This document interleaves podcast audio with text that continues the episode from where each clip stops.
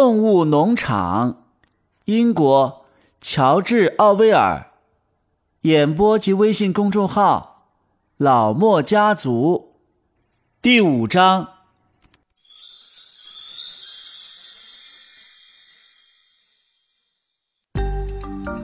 冬天快要到了，茉莉也变得越来越难以管教了。每天早上干活，她总是迟到。她为自己开脱说睡觉睡过了头，他还总是抱怨身体这里那里说不出缘由的疼痛。虽然他的胃口好得惊人，他寻找各式各样的借口逃避劳动，总是跑到水塘边上，呆呆地凝视自己在水中的影像。另外，还有一些谣言性质更严重。有一天，茉莉口里嚼着干草，轻松愉快地走回院子，卖弄地甩着尾巴。这个时候，苜蓿把他叫到了一边。“哎，茉莉。”苜蓿说，“我要同你谈一件正经事儿。今天早上，我看见你站在咱们农场同狐狸林农场交界的篱笆旁边，往那边看。站在篱笆另一边的是皮尔金顿的一个工人。”我虽然站得很远，可是我觉得还是看得清清楚楚。那个人正同你说话，而且你还让他摸你的鼻子，这是怎么回事，茉莉？嗯，他没摸我，我没有叫他摸。你说的不是真的。茉莉一边喊一边跳着脚用蹄子刨地。茉莉，看我的眼睛，你敢不敢发誓，那个人没有摸你的鼻子？嗯，你。你说的不是真的，茉莉重复说，却不敢看木须的眼睛。话一说完，他马上飞快地逃到田野里去了。木须灵机一动，想了个办法，他对谁都没有说，就独自走进了茉莉的马厩，用蹄子在稻草中翻寻。藏在草下面的是一块方糖和几束各种颜色的饰带。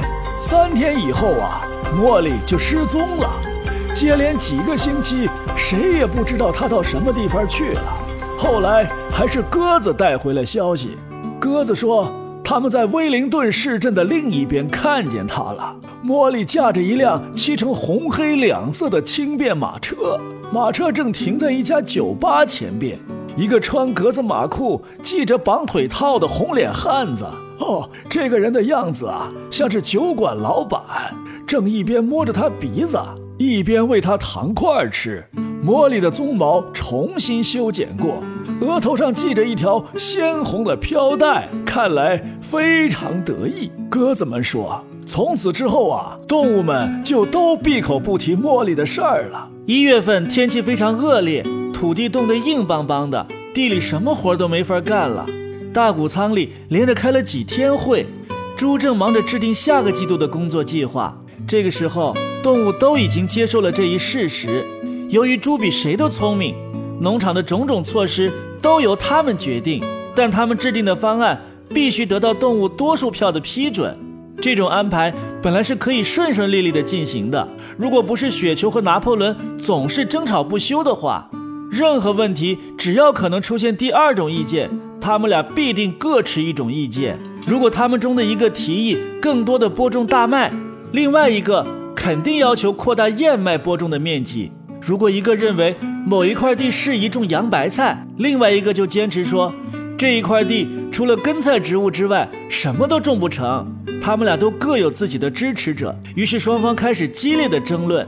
雪球的口才好，会演说，在大会上常常能够赢得多数支持者，而拿破仑则善于在会外游说，取得动物们的同情。特别是绵羊，差不多都被他拉拢过去了。最近一段时期，绵羊不分时间和场合，动不动就唱“咩，四条腿好，两条腿坏”。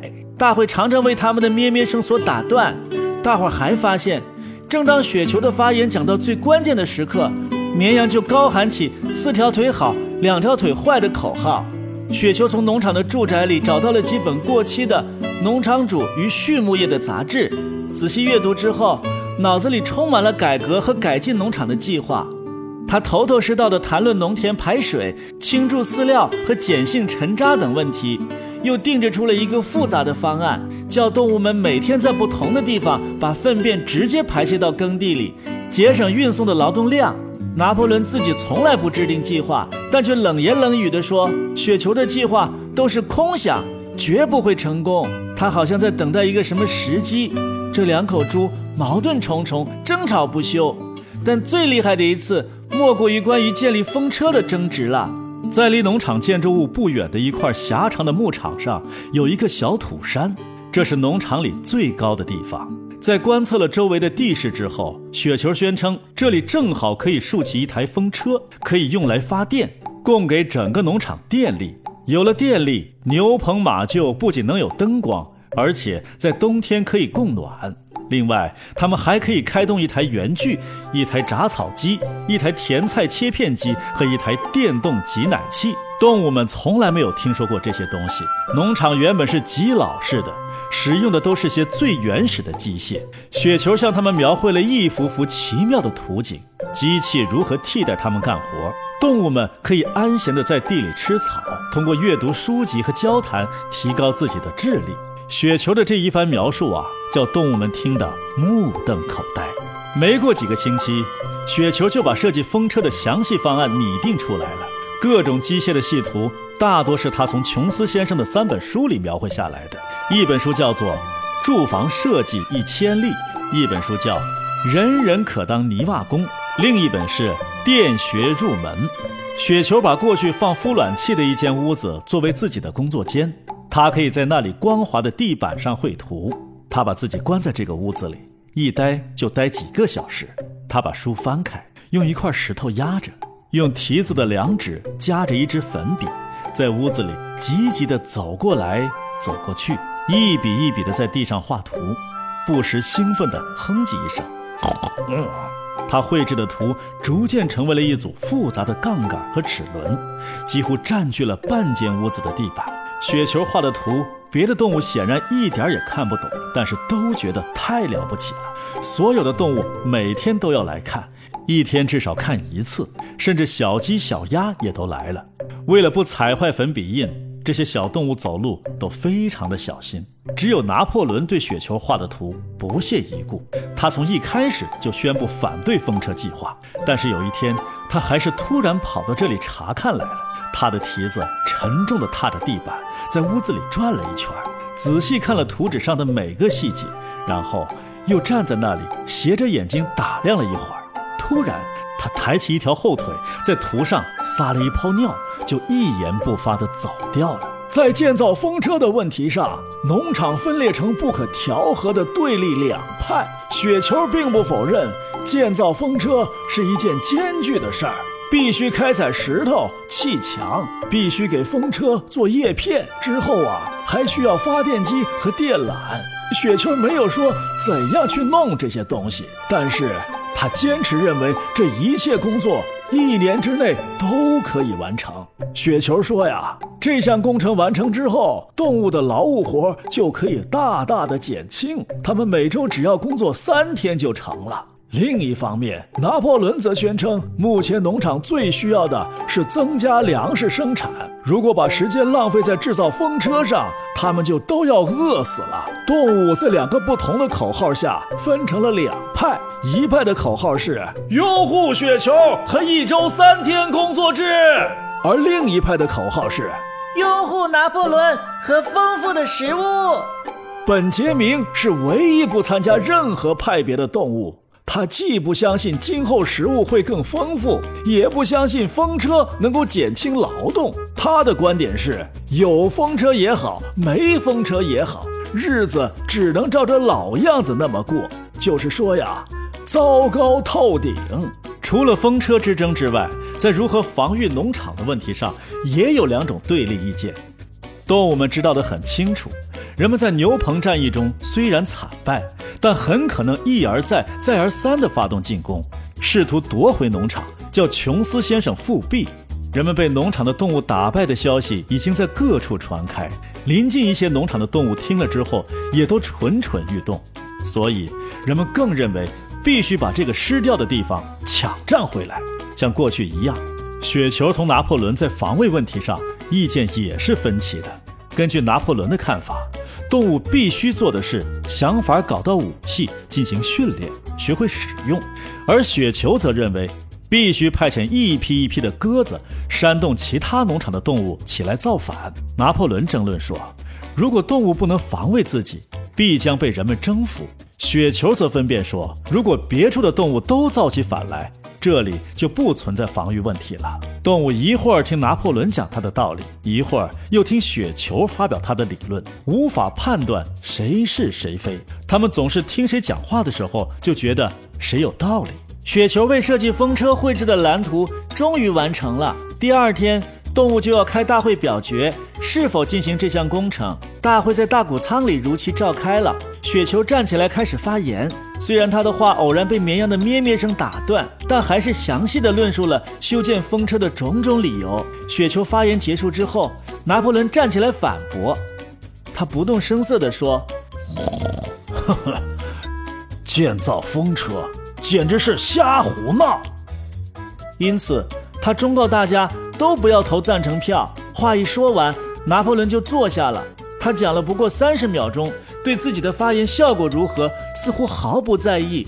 雪球马上又跳起来，首先他大声呵斥住又开始咩咩乱叫的绵羊，接着就又发表了一篇热情洋溢的讲话，呼吁动物们支持风车工程。在此以前，动物当中支持和反对的数目几乎相等，但是雪球雄辩的口才一下子就把动物们征服了。雪球有声有色地为动物们描绘了动物农场未来的情景。当苦役般的劳动从身上解脱以后，他们过的将是何种生活？雪球的想象力已经远远超出了铡草机和胡萝卜切片机。他对动物们说：“店里除了可以供给为每间窝棚照明、提供冷热水和取暖的热力之外，还可以用来开动脱粒机、犁、耙、碾子、收割机和捆草机。当雪球的发言结束的时候，动物虽然还没有投票，但结果如何已经是不言自明的事儿了。但就在这个时候，拿破仑站起身来，斜着眼睛使劲地盯了雪球一眼，接着就提高嗓音，一声呼啸。动物们过去还从来没有听见过他发出这样的尖声呼叫。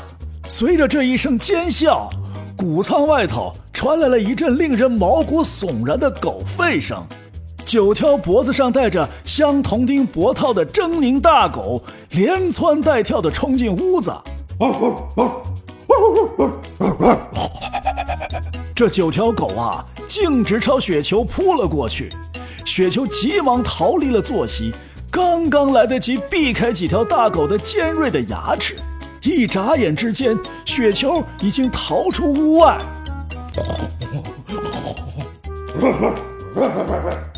九条大狗紧追不舍，动物们吓得目瞪口呆，一句话也说不出来。大家拥拥挤挤地走出大谷仓，想看看这场追逐有什么结果。雪球这个时候正在通往大陆的那块长条形牧场上飞奔，他使出了全身的力气，能跑多快就跑多快，可是却甩不脱跟在后面的几条狗。突然，他滑了一跤，看样子这次肯定逃不脱了。但是他还是飞快地从地上爬起来，以更快的速度继续奔跑。恶狗越追越近，其中一条的血盆大口已经几乎咬住雪球的尾巴了，幸而被他及时的甩脱。最后，雪球使出吃奶的力气，使劲一窜，只不过一步之差，他终于从树篱上的一个缺口逃出了农场，转眼之间就看不见踪影了。动物们个个都被吓破了胆，一言不发地走回谷仓。一分钟之后，几条狗也跳跳窜窜地跑了回来。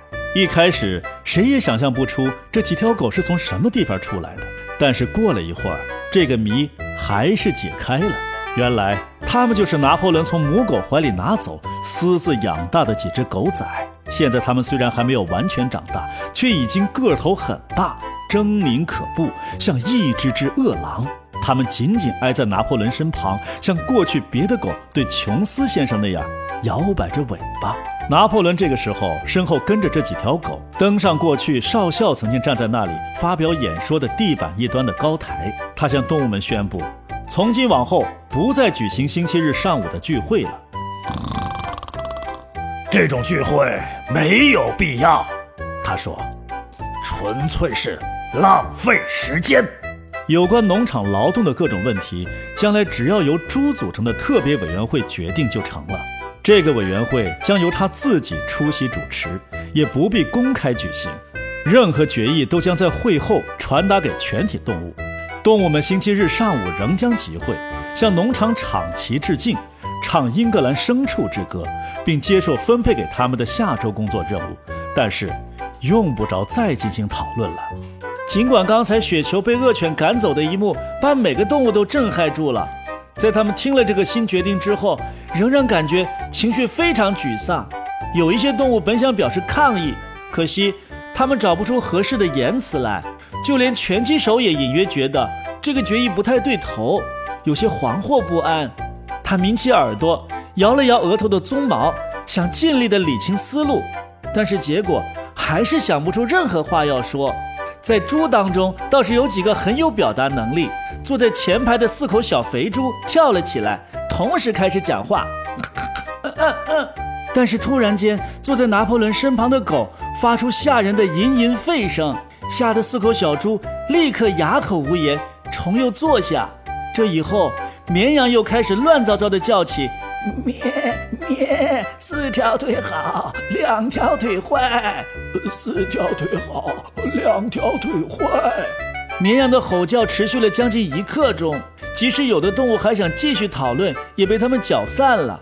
事情过了之后啊，尖嗓被派到农场各处走了一圈，向动物们解释为什么要做出这样的新安排。同志们，尖嗓说。拿破仑同志又给自己增加了这样一个新的工作担子，为大家做出了巨大的牺牲。我想，我们大家谁都应该对此表示感激。同志们，你们千万不要认为领导别人是多么大的乐事，恰恰相反，这是一种沉重的职责。拿破仑比谁都更加相信所有动物一律平等这一原则。如果他能叫你们自己决定自己的事儿，那他会非常非常高兴的，但是同志们，有时候你们的决定可能是错误的，那会产生什么样的后果呢？啊，比方说，你们刚才决定跟着雪球走，相信他那制造风车的胡言乱语。雪球是什么东西？现在咱们都知道的很清楚了，雪球简直就是一个罪犯。呃。雪球在牛棚战役中作战非常勇敢，有的动物说：“哼，勇敢是不够的。”尖嗓说：“更重要的是忠诚和服从。至于牛棚战役的事儿，我相信总有一天我们会发现，雪球的作用被过分夸大了。纪律，同志们，我们需要铁的纪律。”这就是我们今天的口号。只要走错一步，我们的敌人就会骑到我们的脖子上来。同志们，你们肯定不想叫琼斯再回来吧？啊！尖嗓又一次提出这个无需争辩的论点。动物们当然不想叫琼斯回来。如果星期日上午举行辩论会有叫琼斯回来的危险，那就不要这种辩论会吧。拳击手这个时候已经有时间把事情琢磨透，他说的话实际也是全体动物的感受。他说：“呃，既然拿破仑同志这么说，那一定没错。”从这个时候起，除了“我要更努力干活”这句口头禅之外，另一句经常挂在他嘴边上的话就是：“拿破仑永远是正确的。”这个时候啊，天气已经变过来，春耕已经开始了。过去雪球用来画风车蓝图的一间屋子一直关闭着，动物们都认为地板上的蓝图早已被擦掉了。每个星期日上午十点，动物们都聚集在大谷仓，接受一周的劳动任务。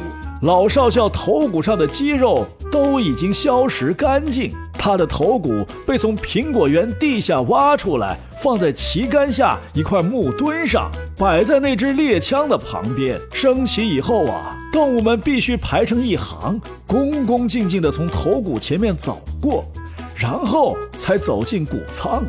现在，他们不再像过去那样不分彼此都坐在一起了。拿破仑尖嗓同另一口名叫小不点儿的猪，啊，他具有作曲写诗的非凡才能。坐在谷仓前边的高台上，九条半大的狗围着他们，做成了一个半圆形。其余的动物都对着他们坐在谷仓地上。拿破仑宣读下周计划安排，声音粗哑，极有军人的风度。最后，在全体动物高唱一遍《英格兰牲畜之歌》之后，动物们就各奔东西了。在雪球被驱逐之后的第三个星期日，动物们有些吃惊地听拿破仑宣布，动物农场还是要建造风车了。他并没有叫动物知道为什么改变了主意，他只是警告说，这一外加的任务意味着极其艰苦的劳动，甚至可能要削减动物们的口粮。但是所有准备工作，直到具体细节都已经筹划好。由几口猪组成的一个特别委员会，过去三个星期一直在为这一工程进行准备。建造风车，连同其他种种改进措施，预计需要两年时间。这天晚上，尖嗓私下里向别的动物解释说，拿破仑实际上从来不反对建造风车，恰恰相反，一开始提出这个建议的正是拿破仑。雪球在孵卵室地板画的图，都是从拿破仑的图纸上剽窃下来的。事实上，风车是拿破仑的创造。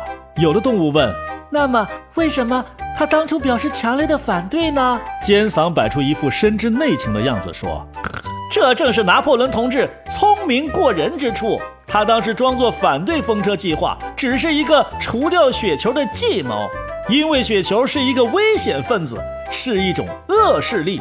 现在雪球已经破除掉。”风车计划就可以不受它干扰的顺利的进行了。尖嗓又说：“这种做法就是所谓的策略。策略。”他把这个词儿重复了好几遍。策略，同志们，策略。一边说一边摇着尾巴跳圈，而且还得意的咯咯笑着。动物们并不确切懂得这个词的意思。但是，既然尖嗓说的这么令人信服，恰好在他旁边的三条狗又气势汹汹的咆哮着，他们也就接受了这一解释，不再追问什么了。